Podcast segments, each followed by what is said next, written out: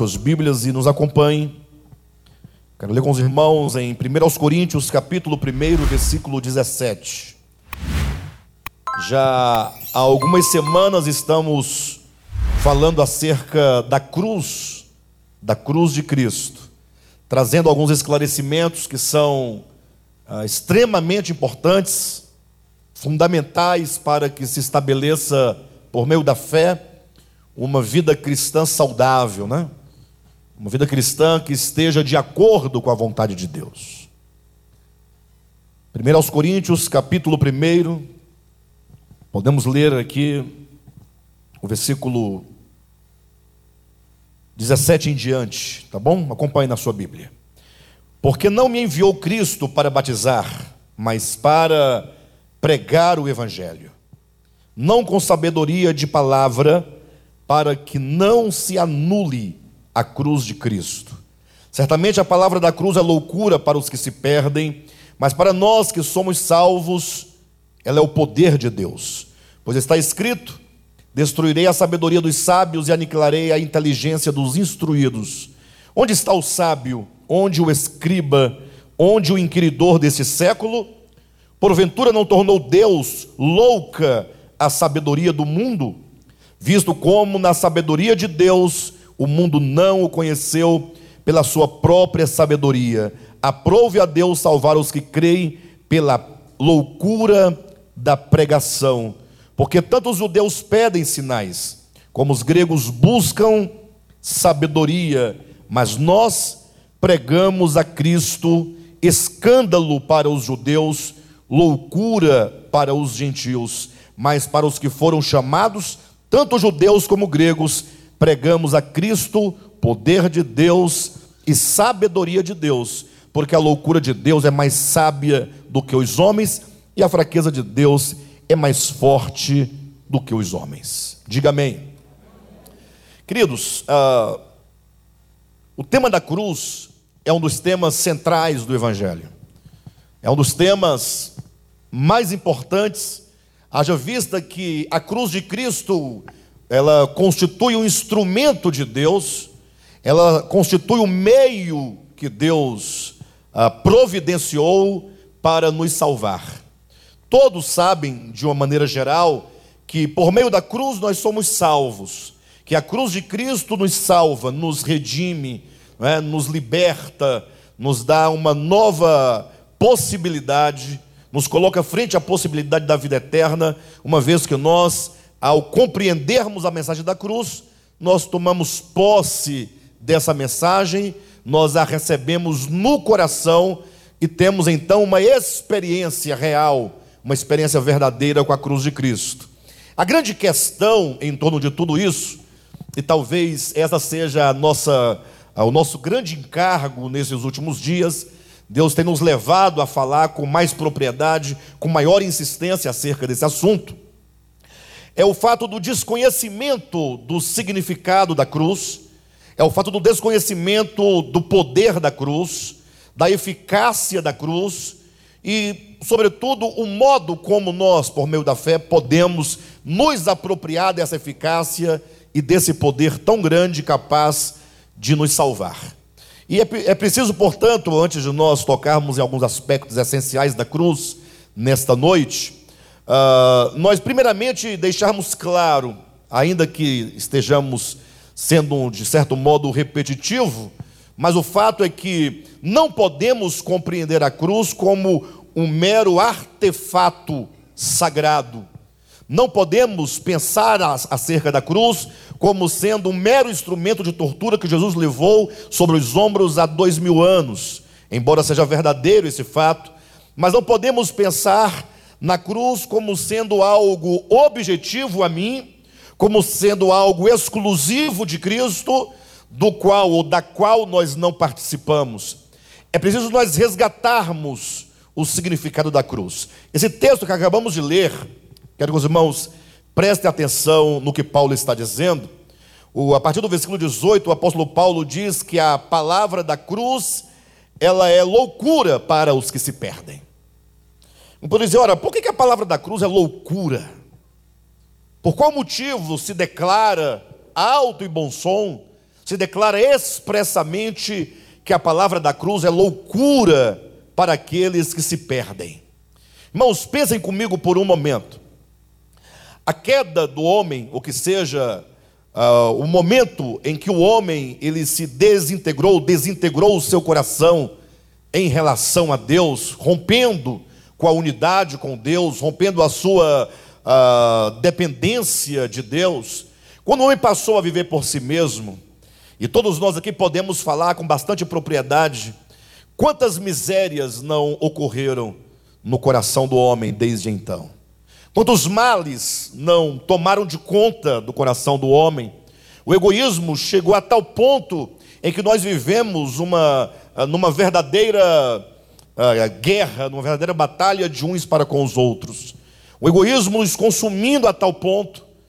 E o pecado, então, tomando de conta da humanidade, vemos hoje uma humanidade que sofre profundamente, tanto no seu espírito, quanto na sua alma, quanto no seu corpo.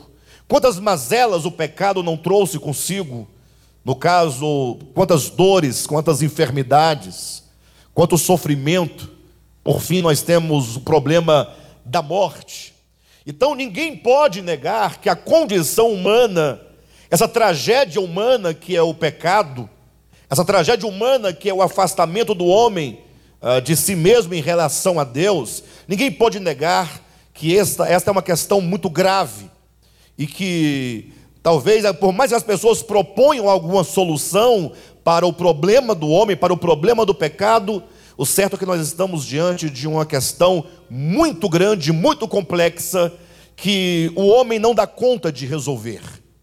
Você próprio, quando é, decide no coração melhorar um pouco a sua vida, você consegue melhorar em alguns aspectos, consegue melhorar por algum tempo, mas não consegue com perseverança, ter uma vida de fato totalmente transformada. A questão é que Deus, agora, olhando para a humanidade, ele vai propor então uma saída. É como que Deus dissesse: o homem não, é, não é preciso que o homem, o homem não está fadado a viver esta miséria em que ele vive para toda a vida. Deus providenciou salvação. Deus providenciou um meio pelo qual o homem pode se libertar de todas as coisas negativas provenientes do pecado. A grande questão é que se fosse você que fosse propor uma solução, de que maneira salvar o homem? De que maneira mudar o coração do homem? Desde que Deus respeite ah, o livre arbítrio a liberdade que o próprio Deus deu ao homem de escolher servi-lo ou não servi-lo, amá-lo ou não amá-lo, é? desejá-lo ou não desejá-lo. Qual seria a solução? Essa semana mesmo recebi uma mensagem de um irmão que me perguntava, comentando a mensagem da semana passada sobre a cruz, ele dizia: Pastor, eu compreendi perfeitamente, achei é, de fato maravilhosa a, a ideia do significado da cruz enquanto não ser, enquanto abrir mão de si. Agora só me veio uma questão, e ele me perguntava: mas seria mesmo necessário a morte do Cordeiro, a morte de Cristo? Deus não teria um outro meio, um outro mecanismo ah, para salvar o homem? Tinha que ser por meio da cruz. Olha o questionamento desse irmão. E eu respondi dizendo que, eh, conforme Paulo diz aqui em 1 Coríntios capítulo 1, diz que Deus decidiu salvar o homem pela loucura e pelo escândalo da cruz. No sentido que quando o homem natural ele olha para a cruz, ele não vê sentido algum nesse meio que Deus providenciou de salvação para o homem. Agora, por que, que ele não vê? Ora, porque o homem, logo ele pensa que Quanto mais o homem ele se apropria do seu conhecimento, das suas habilidades, quanto mais o homem ele faz uso da sua vontade própria, eles pensam que o homem é capaz de se auto-libertar, é capaz de criar boas religiões para conduzir o homem num caminho de santidade ou de perfeição, mas o fato é que não há nada nada, e não havia nenhum outro meio além da cruz para Deus salvar o homem. E daí precisamos então compreender por que, que Deus tem e apresenta a cruz como a solução e como salvação para o homem. Veja que o grande problema do homem é exatamente aquilo que o homem pensa ser acerca de si mesmo. Todo conceito que é gerado acerca de si mesmo, que faz do homem um ser independente de Deus, que gera nele esse desejo de superioridade, de autopotencialização de si mesmo, que o faz uh, independente de Deus, que o torna um ser egoísta, avaro, em detrimento ao seu próximo. Tudo isso só é possível ser vencido por meio de uma consciência clara daquilo que nós de fato não somos e daquilo que de fato nós somos em Deus. Ou seja, é preciso que o Senhor nos instrua com a Sua palavra, iluminando o nosso entendimento e fazendo-nos perceber que nós precisamos urgentemente de fazer morrer a nossa velha natureza, fazer morrer essa consciência que nos é, separa de Deus e nos separa do homem. A cruz é um instrumento de aniquilação. Costumo dizer que a cruz ela significa simplesmente o não ser. A cruz não é simplesmente para você olhar e falar assim: ah, que maravilha, Jesus morreu por mim e eu acredito nisso e portanto estou salvo. Não.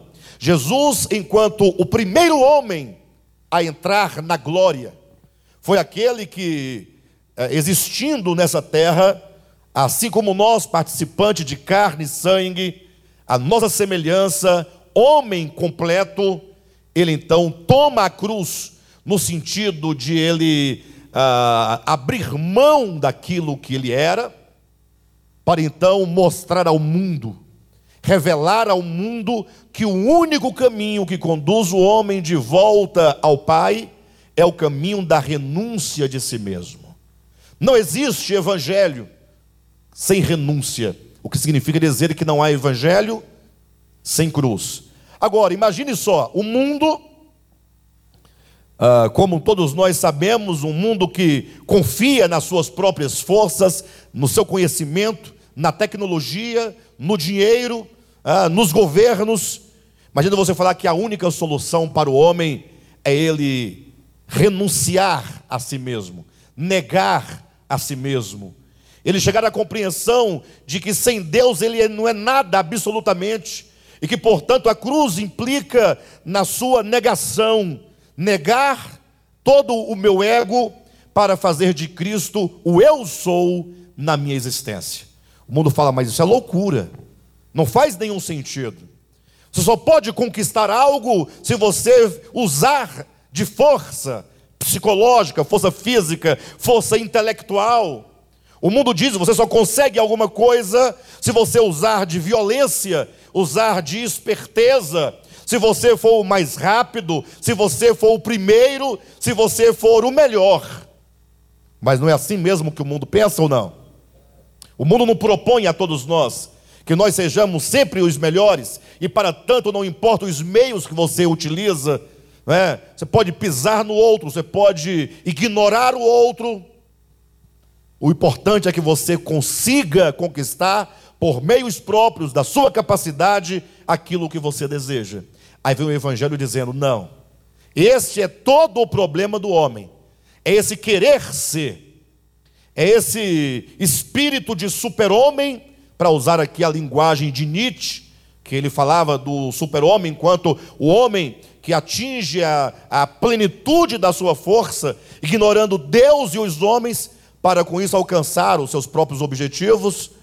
Este homem, entendendo a cruz, ele agora precisa aplicar essa cruz em si, para que assim como Jesus de Nazaré, ele provou completamente a morte, assim como Jesus, ele provou completamente o esvaziamento, a quenoses, o negar de si mesmo, aquele que crê na cruz, ele agora toma para si essa cruz também para a sua própria experiência. Não é sem razão, e não se assustem, que Jesus, falando da sua própria morte, ele diz: Olha, é necessário que o filho do homem vá para Jerusalém, é necessário que ele seja preso, que ele seja morto, que ele seja sepultado. Mas ao terceiro dia ele ressuscitará, ele entrará na glória. Em seguida ele diz: Se alguém quiser vir após mim, negue-se a si mesmo, tome a sua cruz e siga-me. Agora, cuidado, porque nós sempre falamos que a cruz nossa que devemos tomar são os nossos problemas cotidianos, né? Eu acredito que ah, esses problemas fazem parte de muitas coisas que nós precisamos negar. Mas o fato é que Cristo está dizendo: olha, eu, Jesus, estou tomando a cruz para mostrar ao mundo e revelar ao mundo que eu sou totalmente dependente do Pai, de que abro mão completamente de todo o meu ser. Por isso ele morreu, uma morte, morte de cruz, como um cordeiro mudo, tendo ele toda a justiça, todo o argumento, todo o poder, toda a razão, ele não abriu a boca para desferir nenhuma palavra contra tantos homens uh, maus e perversos que o crucificava. E aí ele olha para nós, para cada um de nós. Pense que ele olha para você de modo bem particular e diz: Você quer vir após mim? Parece loucura, né? Jesus ele, ele pavimenta um caminho e ele pergunta para nós se nós queremos segui-lo. Quão banalizada está a ideia de seguir a Jesus Cristo? Muitos dizem segui-lo, Todos os crentes dirão: somos discípulos de Jesus, nós somos os seguidores do Cordeiro. Mas será que nós estamos entendendo exatamente qual é o chamamento que ele nos faz? Ele diz: Olha, eu vou morrer, eu estou indo para Jerusalém, eu estou tomando a minha cruz, e se você quer vir após mim, então você deve tomar a sua cruz, a sua cruz você deve negar a si mesmo e você deverá então me acompanhar, me seguir nesse caminho de abnegação, nesse caminho de renúncia. Isto é o cerne do Evangelho e esse é o significado da cruz. Fora disso, não existe cruz de Cristo. A cruz de Cristo, ela fala exatamente da disposição do coração e de uma compreensão de que é necessário o esvaziamento do meu ego. É lógico que Cristo, por não ter esse ego como nós temos, porque ele era completamente um com o Pai em todos os sentidos, mas é dito que sendo ele Deus,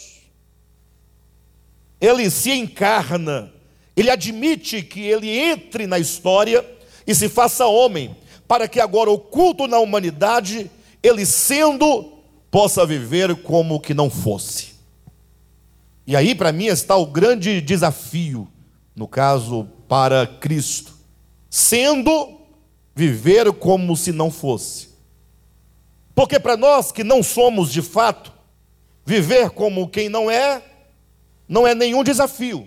Porque nós de fato não somos. Percebe então que Cristo encarnado, ele tinha toda a potência divina, as virtudes divinas, a vida divina, o poder divino, e ele podia todas as coisas, e agora ele tem que viver nesse, nesse mundo, numa existência temporal, histórica, como se nada tivesse? Não é um grande desafio? Como se você fosse uma pessoa trilionária e, sendo trilionária, decidisse viver como se nada tivesse absolutamente, passando por verdadeira necessidade material, frio, fome, nudez, tendo, e fazer com um coração quebrantado, não por obrigação, não por coercitividade. Eu dei aqui um exemplo meramente humano porque tratando-se do Cristo de Deus encarnado, nada se compara a, ao fato de ele ter, a, a, dele ter aberto mão de si, viveu completamente como qualquer um de nós manifestado em natureza humana, como homem, sendo perseguido, servo dos homens, até sofrer a morte e morte de cruz. Então, para ele, talvez seria o grande desafio. Para nós, não. Nós não somos absolutamente nada. Aí fala assim: ah, pastor, mas eu acho que é um grande desafio para nós também. Eu diria que sim, é o desafio, mas o desafio não consiste simplesmente no fato de abrir mão, porque você não conseguirá abrir mão daquilo que você não é. Nosso grande desafio é permitir, e não somente permitir, mas buscar, pela luz da palavra, do poder do Espírito Santo, criar em nós ou gerar em nós uma nova consciência que nos faça compreender, nos faça perceber e nos faça desejar viver então aquilo que nós somos em Deus. Ou seja, desfazer essa grande ilusão que nos faz pensar que nós somos aquilo que nós nunca poderemos ser. Então, não, há, não havendo salvação sem a cruz, e sendo a cruz esse negar absoluto, essa entrega absoluta, então podemos dizer que para nós experimentarmos a salvação de Deus, nós teremos que ter ao nosso lado teremos que ter no nosso coração aplicada a cruz de Cristo. No nosso viver. É isso que significa a visão orgânica do Evangelho. Não somente acreditar no dogma de que há dois mil anos Cristo morreu na cruz por mim. Isso é verdadeiro. Mas além disso, é nós crermos intensamente com o coração de que eu não experimento salvação se eu não me unir a Cristo nesse morrer, nesse entregar-se, nesse esvaziamento, se eu não for unido a Cristo em Sua morte e em Sua ressurreição. Essa noite eu quero convidar os irmãos a compreenderem algumas coisas pertinentes à cruz.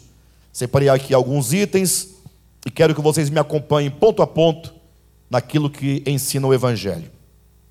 Mateus capítulo 10, versículo 38. Você pode abrir a sua Bíblia. Alguns textos eu vou ler, outros eu vou apenas mencionar. Capítulo 10 de Mateus, versículo 38. E eu quero que vocês pasmem com esse texto. Eu quero que vocês, ao lerem esse texto e compreenderem esse texto, que vocês possam ter um impacto profundo como nunca vocês tiveram, diante de palavras tão claras e tão verdadeiras. Permita-se ser impactado, receber esse choque. Permita que a Escritura fale tão positivamente com você que leve você a uma profunda reflexão da verdade. Capítulo 10 de Mateus, versículo 38. Eu vou ler os versículos 37 a 39. Darei ênfase ao 38. Quem ama seu pai ou sua mãe mais do que a mim, não é digno de mim. Quem ama seu filho ou sua filha mais do que a mim, não é digno de mim. E quem não toma a sua cruz e vem após mim, não é digno de mim. Quem acha a sua vida, perdê-la-á, quem todavia perde a vida por minha causa, acha-la. Entenda primeiramente que quando Cristo diz aquele que ama a si mesmo, ou a sua mãe, ou a seu filho, mais do que a mim não é digno de mim, o Senhor não está colocando nossos familiares em oposição a Ele, como se porventura tivéssemos que odiar e aborrecer, no sentido como nós entendemos odiar e aborrecer os nossos familiares. Não, pelo contrário, na medida que o Evangelho ganha o nosso coração, mais nós amaremos os nossos semelhantes. Quanto mais você experimentar a cruz, mais você amará seu pai, mais você amará sua mãe, mais você amará seus filhos, mais você amará seus amigos, mais você amará o seu semelhante. Então, qual é o sentido de, dessas palavras quando Cristo diz: se você ama, e aí ele coloca coisas que são para nós muito preciosas. A mãe é algo muito precioso, o pai é algo muito precioso. Imagine que um filho é algo muito precioso. Imagine que você também é muito precioso. Então, está dizendo: olha, você não pode absolutamente ter uh, uma. Uh, é, construir um juízo acerca das coisas preciosas dessa vida acima do que o próprio Cristo, no sentido de que você não pode servir a Cristo porque você se apega às coisas dessa vida. Ele quer dizer o amor a Cristo deve ser sempre um amor absoluto. Ou seja, diante da verdade que Cristo é e de toda a verdade que ele ensinou, nós devemos ver ali o, o, o valor precioso desse tesouro que é o próprio Deus, desse tesouro que é o reino de Cristo, e vendo a preciosidade e o valor, seremos capazes, e somente quando descobrirmos isso, seremos capazes de abrir mão daquilo que nós julgamos ser mais precioso para todos nós. E Jesus diz então, preste atenção e sinta o impacto dessa palavra. E quem não toma a sua cruz e vem após mim, não é digno de mim. Pense um pouco essas palavras. Temos aqui pelo menos duas coisas a serem consideradas. A primeira é quem não toma a sua cruz e vem após mim. Você está claro sobre o significado de tomar a cruz? Este é o primeiro ponto. Para você então decidir, você precisa de ter uma decisão.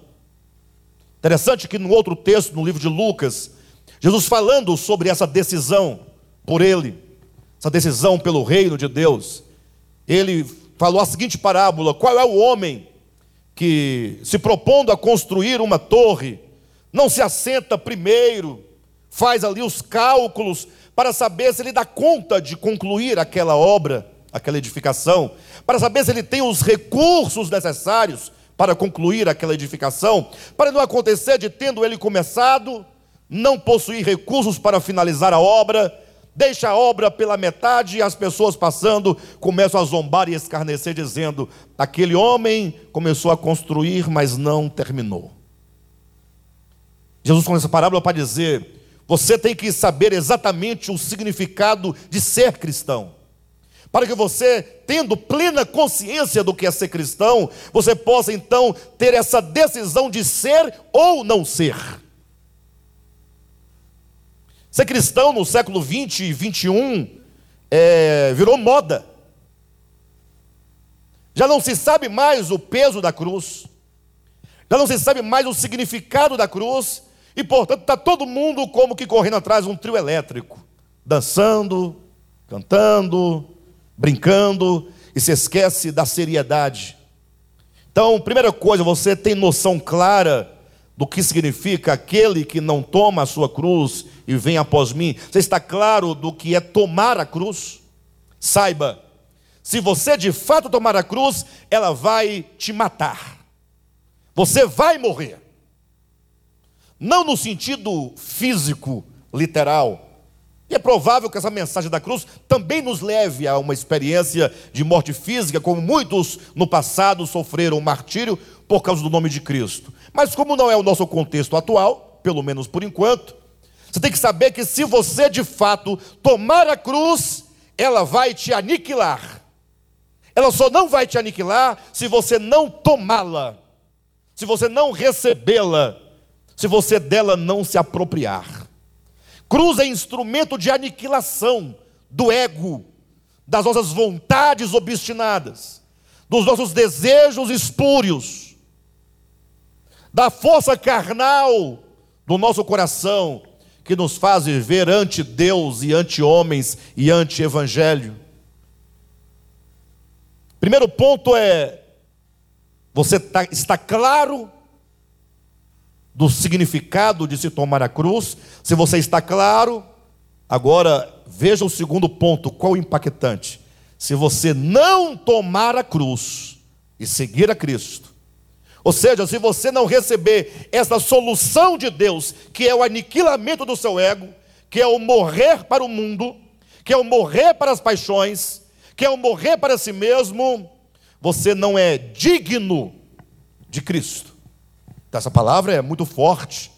Puxa, se porventura eu não desejo ou não, não me proponho né, efetivamente a tomar a cruz, eu não sou digno de Cristo. Agora entenda que a questão de ser digno, alguns poderão interpretar ou entender é, equivocadamente essa questão.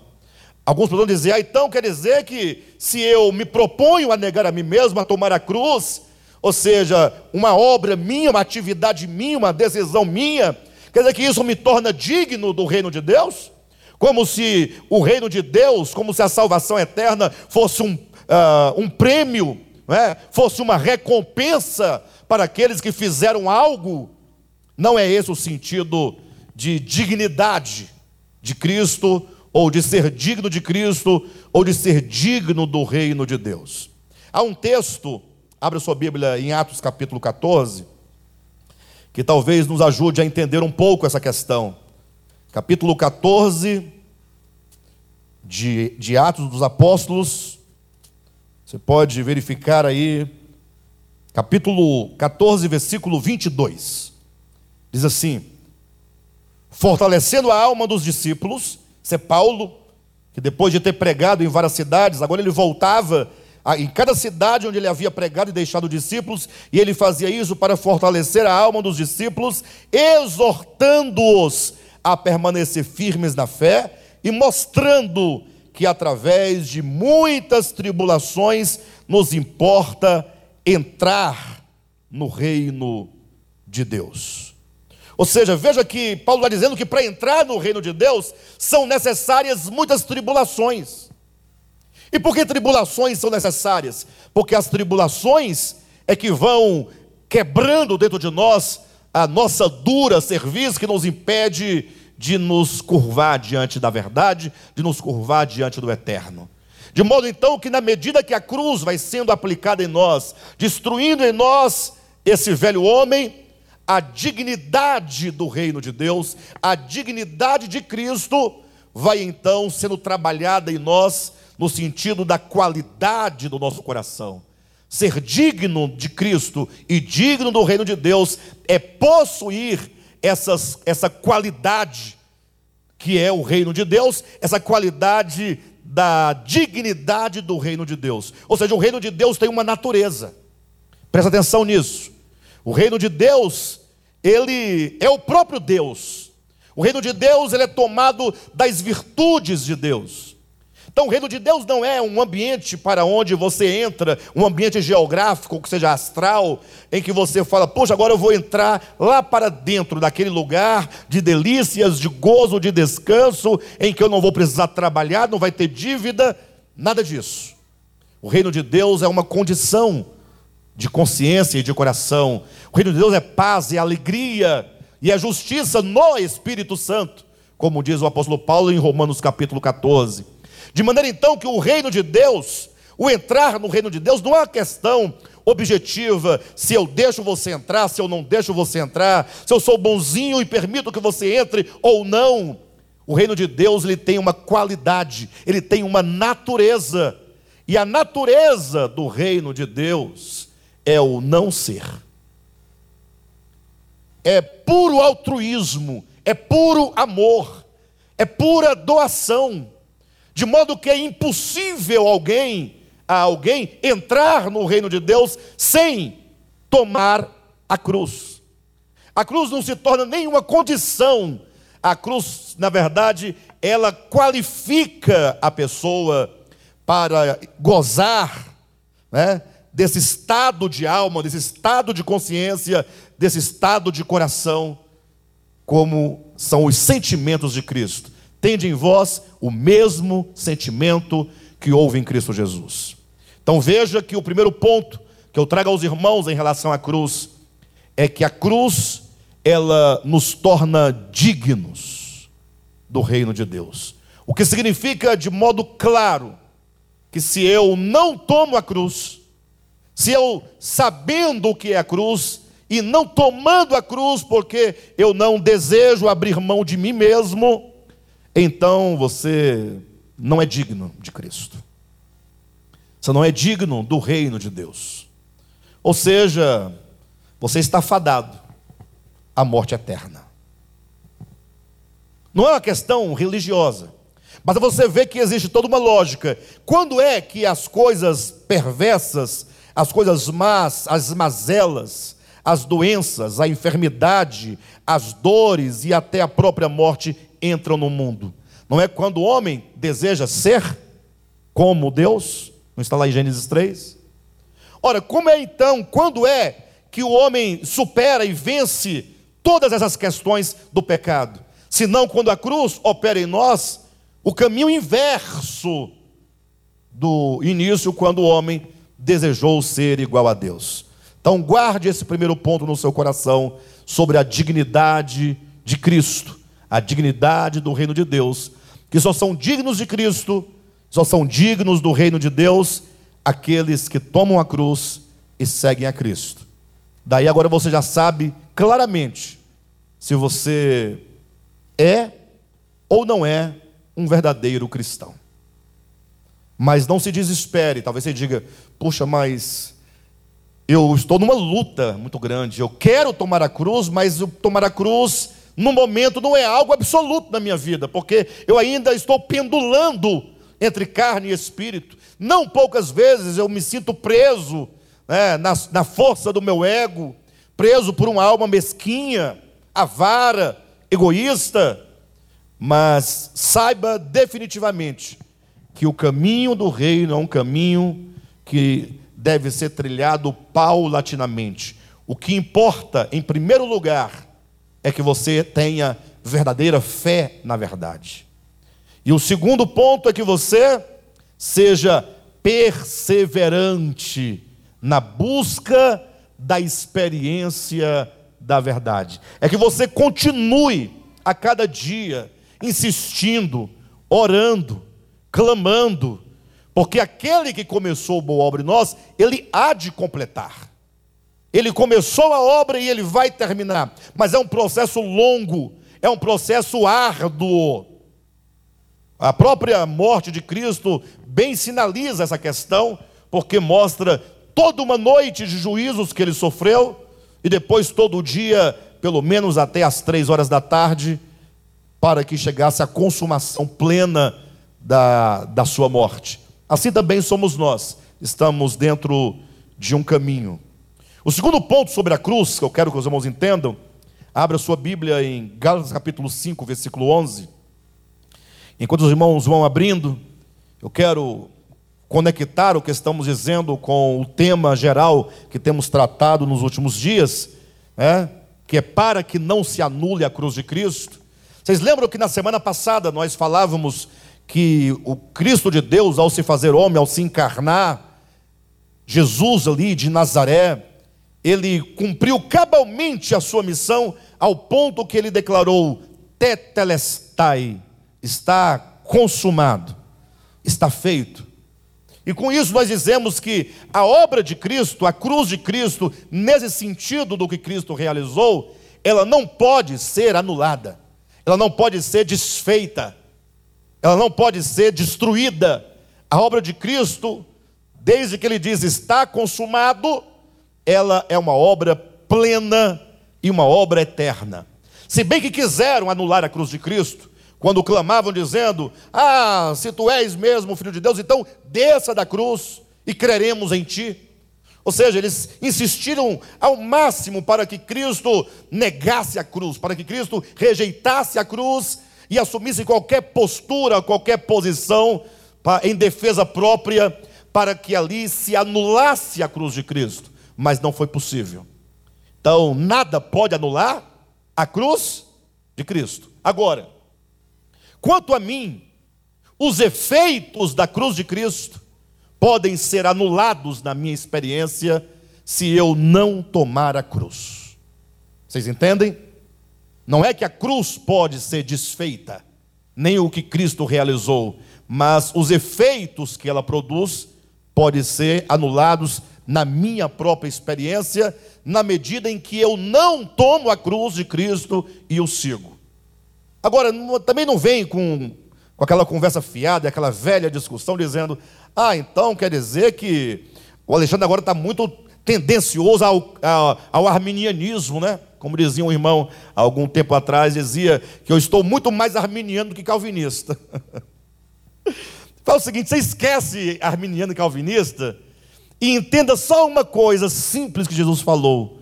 Se você não tomar a cruz e segui-lo, você não tem a dignidade de Cristo. Você não é digno de Cristo. Não é digno do reino de Deus. Simples. Precisa tentar é, argumentar é, contra aquilo que não tem argumento.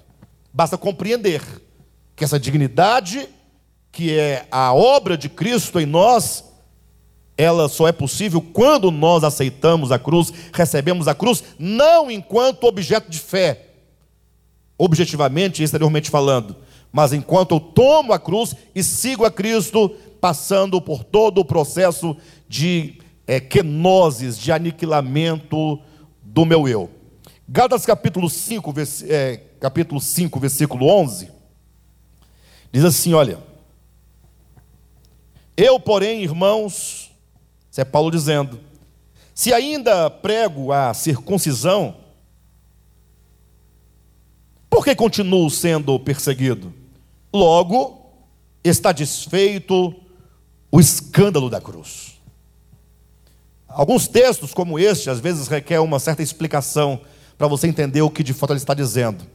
Olha só as considerações dele. Se eu ainda prego a circuncisão, logo o escândalo da cruz está desfeito. Não é isso que diz aí ou não? Capítulo 5, versículo 11.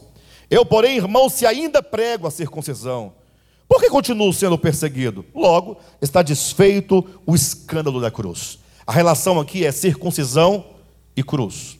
Olhem para mim. Serei breve nesse comentário, mas é importante que se fale mais uma vez. O que era a circuncisão? E por que, que Paulo diz que se ele vive a cruz e vive o escândalo da cruz, então ele não pode pregar a circuncisão? Entenda que a circuncisão, que é uma, objetivamente falando, historicamente falando, era assim, basicamente, para todo mundo entender, ninguém ter dúvida, é como se fosse uma cirurgia de fimose. Então, somente os homens passavam por essa cirurgia, é, a, toda a justificativa histórico-social para o povo de Israel era uma questão de higiene, era uma questão de saúde. Entretanto, quando Deus estabelece o sinal da circuncisão, ele o faz a Abraão, ali havia um motivo, havia uma razão espiritual que escapa da maioria dos cristãos. O que, que viria a significar a circuncisão? Então, lembrem-se que Deus havia feito uma promessa a Abraão: Abraão, eu te darei um filho. Abraão ficou feliz, Sara sorriu, achou interessante, achou engraçado, como que dissesse, tadinho de, de Deus, ele não sabe que eu, eu sou estéreo, não posso ter filhos. O fato é que o tempo foi passando, foi passando, e Abraão crendo, crendo e confessando: Deus vai me dar um filho, vai me dar um filho, e esse filho não vinha porque Sara, sua mulher, era estéreo, e passou um ano, cinco anos, dez anos, e o tempo está passando, Abraão está ficando velho, e então Sara teve uma extraordinária ideia e disse a Abraão o seguinte: se você quer mesmo que essa promessa de Deus se cumpra, então uma coisa é certa, você terá ah, que fazer um filho na minha escrava. Porque observe, você está ficando velho. Né, Pedrão? E o que, que acontece quando o indivíduo vai ficando velho? Ele vai ficando em estado de amortecimento que é a expressão bíblica para se referir à situação lastimável do homem nessa condição. Vocês todos entenderam? E aí agora Abraão começa a se preocupar. Puxa vida, é verdade. O tempo está passando, Sara não, não engravida, e eu começo a perceber uma certa diferença né, nas habilidades. E então, nessa preocupação, ele falou assim: a Sara tem razão. Eu vou me adiantar, vou fazer um filho na minha escrava H, porque fazendo isso eu posso garantir que a promessa de Deus se cumpra. Aí ele foi lá, precipitou-se, fez um filho, e então, desde então, desde que nasceu Ismael, Deus ficou em silêncio por 13 anos, sem aparecer a Abraão, sem falar a Abraão. 13 anos depois, a Escritura, estava Abraão com 99 anos de idade, é? e agora estava de fato amortecido Deus é sábio, né? Eu vou esperar Abraão amortecer. Quando estava totalmente amortecido, vocês estão sorrindo? Achando engraçado, né? Casalzinho novo, casou tem seis meses, três meses. Colocar as barbas de molho, meu irmão. Viu? A vida não é como você pensa, não. E eu dizia ontem para um pessoal com quem eu estava, que tem que quebrar esse paradigma, esse, é, é, é, tem que quebrar esse preconceito contra o Viagra, pessoal. Tem muito preconceito. E tem muito homem sofrendo, porque ele não tem coragem de falar para a mulher dele,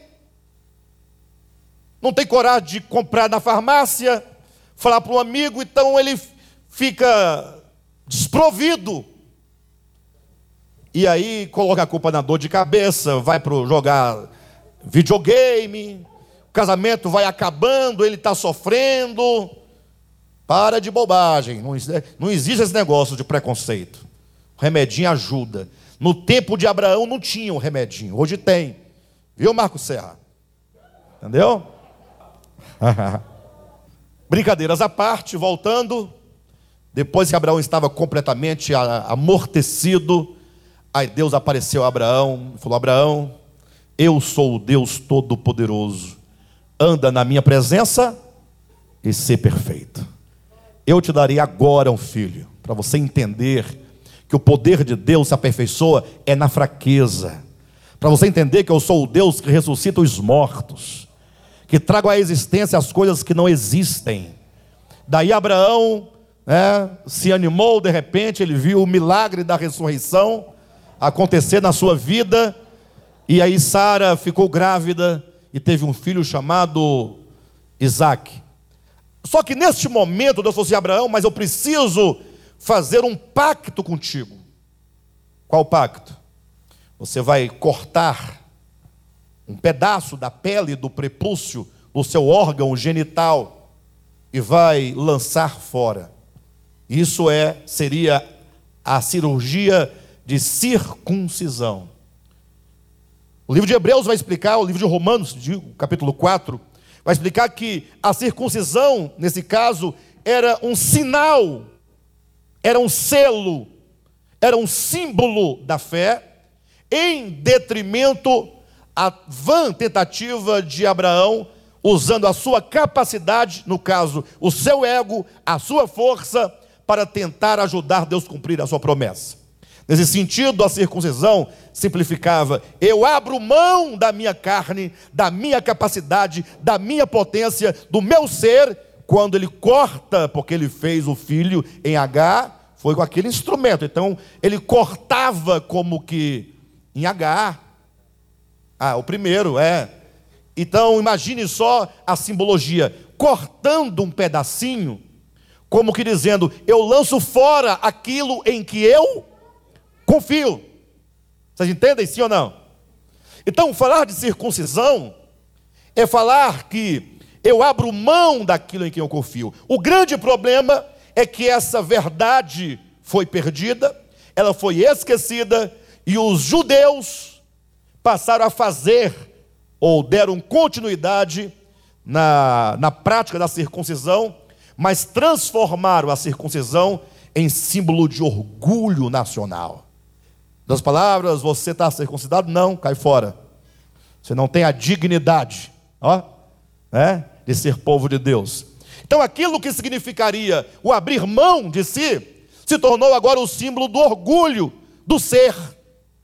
Ou seja, perdeu o significado original e ganhou o significado oposto àquilo que antes significava. De modo agora que Paulo, quando vem pregando, ele diz: Olha, vocês têm que deixar de lado a lei, joguem fora a circuncisão, parem, porque agora a verdadeira circuncisão, que é o abrir mão da carne, o abrir mão de si, é o Cristo crucificado. Aqui está a verdadeira circuncisão. São circuncidados verdadeiramente aqueles que abraçam a cruz, aqueles que tomam a cruz nesse sentido do que ela de fato significa. Aí Paulo diz: só que abrir mão de si, isso é um escândalo para o mundo. De modo que se eu ainda prego a circuncisão, no sentido, se eu ainda tomo a circuncisão como um sinal de exclusividade daqueles que julgam ser filhos de Deus, servos de Deus, se eu tomo a circuncisão, se eu ainda prego como uma condição para alguém ser aceito no meio do povo de Israel, então a cruz de Cristo ou o escândalo da cruz está desfeito. Atualizando essa ideia, é como que ele dissesse: só existe uma verdade acerca da salvação. Só há uma verdade acerca da cruz de Cristo. É o abrir mão de si, é o não ser. E se você prega qualquer outra coisa que não seja a cruz de Cristo, enquanto condição, que te torna digno do reino de Deus, então você está desfazendo o efeito da cruz. Você está anulando os efeitos da cruz. Não que a cruz de Cristo perca o seu poder, a sua potência que Cristo realizou, mas quando você faz uma pregação, ensinando, falando, conduzindo as pessoas a qualquer coisa que não seja o esvaziamento, a quinoses, o abrir mão de si, o morrer para o mundo, você está tornando nula na vida dos ouvintes, na vida daquele que quer servir a Deus, verdadeiramente está anulando os efeitos da cruz, porque você está privando aquela pessoa de provar e de experimentar o poder verdadeiro do Evangelho. A segunda, terceira coisa que eu queria apresentar, Colossenses capítulo 2, versículo 15. E despojando os principados e as potestades, publicamente os expôs ao desprezo, triunfando deles na cruz. E aqui fala do poder da cruz. Então imagine a cena lá no Calvário, o Cristo de Deus suspenso, pregado na cruz. Os olhavam, diz a escritura lá no livro de Isaías, capítulo 53, que passavam as pessoas e balançavam a cabeça. Como que dissesse, coitado desse homem. É um maldito de Deus, deve ter feito coisa muito ruim para estar aí. É assim que eles entendiam. Salmo 22 diz que estava ali ele como um verme. Ali não tinha aparência, não tinha formosura e nenhuma aparência de poder. Pelo contrário, somente de fraqueza, somente de derrota. Só que Paulo diz que é somente neste lugar, nessa condição ali na cruz, totalmente entregue, totalmente crucificado, totalmente pregado, é que principados e potestades são expostos à vergonha, são derrotados. Ou seja, tanto se quer vencer as, os principados e potestades, sim ou não? Tanto se ora, tanto se repreende, para isso tanto jejumam, tanto oram, campanha, vigília, expulsa demônio, água benta, é?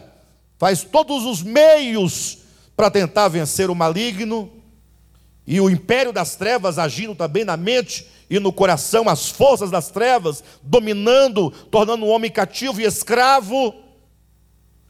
Só que a única maneira de vencer essas forças espirituais é na cruz. É na cruz que os principados e potestades são expostos ao desprezo. Ou seja, só se triunfa sobre esses inimigos na cruz. Enquanto todos achavam que Cristo estava ali em fraqueza, debilitado, maldito de Deus, é dito que, despojando os principados e as potestades, publicamente as expôs ao desprezo, triunfando deles na cruz. Se você quer triunfar sobre todas as forças espirituais da maldade, somente na cruz. É lá onde o, as forças espirituais são vencidas. É lá que você triunfa, é na cruz onde está a nossa vitória. Eu preciso encerrar, mas quero ainda ler com vocês mais um texto de Hebreus capítulo 12. Esse texto ele é tremendo. Puxa vida. Quanto tempo sem compreender o que aqui se diz. Capítulo 12. Vamos lendo ponto a ponto comigo. Portanto, também nós, também nós, uma expressão que nos inclui, né? Porque o capítulo anterior, o capítulo 11, ele é uma galeria que está repleta de nomes e de testemunhas, a começar por Abel, indo até os mártires ali do tempo de Cristo. Ou seja, construiu-se ali, no capítulo 11 de Hebreus, no capítulo que fala sobre a fé, uma galeria de homens e de mulheres que foram vencedores no seu tempo. Que por meio da fé eles venceram. Por meio da fé, eles experimentaram a salvação de Deus, experimentaram o reino de Deus, por isso eles foram vitoriosos por intermédio da fé. No capítulo 12, Paulo diz: Portanto, também nós. Ou seja, no momento que Paulo escreve essa carta aos Hebreus, ele, como ele dissesse, não fique apenas olhando para Abraão, para Isaac, para Jacó, para José, para Daniel, para Davi, porque você também pode agora ser incluído nessa grande galeria de homens e mulheres de fé e que foram triunfantes sobre todos os problemas e todos os inimigos da sua alma. Por isso ele fala, portanto, também nós, visto que temos a rodear-nos tão grande nuvem de testemunhas, ah, tão grande nuvem, nuvem de, de mártires, de pessoas que viveram antes de nós, que vieram antes de nós e que demonstraram pelo uso da fé que é possível que você seja um cristão vencedor, que é possível que você de fato consiga vencer o problema do pecado, tendo em vista que nós estamos rodeados, é, rodeados de tantas testemunhas, que devemos fazer? Desembaraçando-nos de todo o peso e do pecado que tenazmente nos assedia, corramos com perseverança a carreira que nos está proposta. Então, o versículo primeiro é simples, é um convite. Vamos correr a carreira que nos está proposta. Quando você observa tantas pessoas que vieram antes de você e que conseguiram, que venceram. Não é um convite maravilhoso, o versículo primeiro? Mas que carreira é essa que nos está proposta? É a grande questão. Corramos com perseverança a carreira que está proposta. Quem quer correr a carreira que está proposta? Deixa eu ver. Maravilha, temos 18 pessoas que 19, mais uma pessoa que deseja. Vamos ver se esse número vai aumentar ou vai diminuir. Versículo 2. Olhando, ou seja, a maneira de correr essa carreira proposta é olhando firmemente para o Autor e Consumador da fé, Jesus. Ou seja, você vai correr essa carreira olhando para o modelo, olhando para o exemplo, olhando para aquele que foi primeiro do que nós, aquele que já correu essa carreira, aquele que já venceu a carreira, que já concluiu essa carreira proposta. Então nós vamos correr não como quem não tem um paradigma, não como sem esperança, mas olhando para Cristo, porque Ele realizou essa carreira, Ele completou essa carreira, olhando firmemente para o Autor e Consumador da fé, vírgula, Jesus, o qual, Jesus, em troca da alegria que lhe estava proposta, suportou o que? A cruz não fazendo caso da ignomínia e estar assentado à destra do trono de Deus. Então ele, Jesus, já correu. Que, que corrida foi essa? Foi a corrida da sua existência, de negar a si mesmo a cada dia, de tomar a cruz a cada dia, de atingir o clímax da renúncia ao declarar: está consumado. Nós agora vamos correr a carreira cristã, olhando para ele, olhando para o modelo, olhando para o exemplo, vendo que Cristo, enquanto homem, em troca da alegria que lhe estava proposta, ou seja, ele poderia viver tranquilamente, onde ele sempre existiu, onde ele sempre viveu, nas delícias da eternidade, sem precisar se fazer homem, não era uma necessidade do próprio Cristo, era uma necessidade nossa.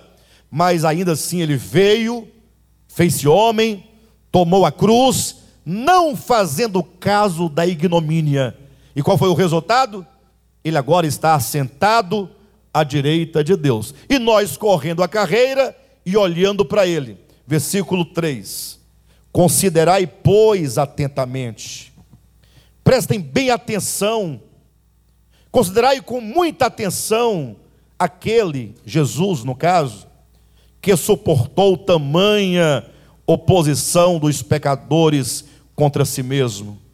Olhem para Cristo e vejam como que ele suportou com perseverança tanta perseguição, tantos maus tratos, e nós devemos considerar para que não nos fatiguemos desmaiando em nossas almas. Você já fala, poxa, mas está tão difícil. Esse caminho é um caminho, é, de fato, ah, o caminho é estreito e a porta é estreita. Mas enquanto percorremos esse caminho, olhando para Ele, para Cristo, nós vamos considerar como que Ele suportou a cada momento a oposição dos pecadores, sem nunca desanimar. Jesus nunca desanimou, para que nós, considerando isso, também nós não desanimemos. Versículo 4: Ora, e aqui eu encerro na vossa luta contra o pecado. Porque o tomar a cruz a cada dia é uma luta contra o pecado. O pecado querendo nos, nos fazer desistir. O pecado é aquela voz que grita: se você é filho de Deus, então desça da cruz e salva-te. O pecado diariamente fala isso para nós. Agora, em contrapartida, a cruz fala: não, você precisa permanecer aqui crucificado, se entregando. Essa é a vossa luta contra o pecado. Luta-se contra o pecado tomando diariamente a cruz. Aí o escritor aos Hebreus fala: ora, na vossa luta contra o pecado, quem aqui está lutando contra o pecado? Que maravilha. Quem aqui está decidido a vencer o pecado? Por meio da cruz. Mas ele diz: por que, que você já está cansado, desanimado? Na sua luta contra o pecado, você ainda não resistiu até o sangue. Nem deu na canela o sangue ainda. Em outras palavras, a cruz nos levará até o fim, quando nós experimentarmos completamente a nossa morte na nossa luta contra o pecado, nós vamos certamente experimentar a cruz até o sangue, até o fim. O que significa que o que temos experimentado é ainda um começo. Amém? É ainda um começo. Mas não é para desanimar. Olhe para Cristo, que suportou com paciência tamanha oposição dos pecadores como que ele venceu.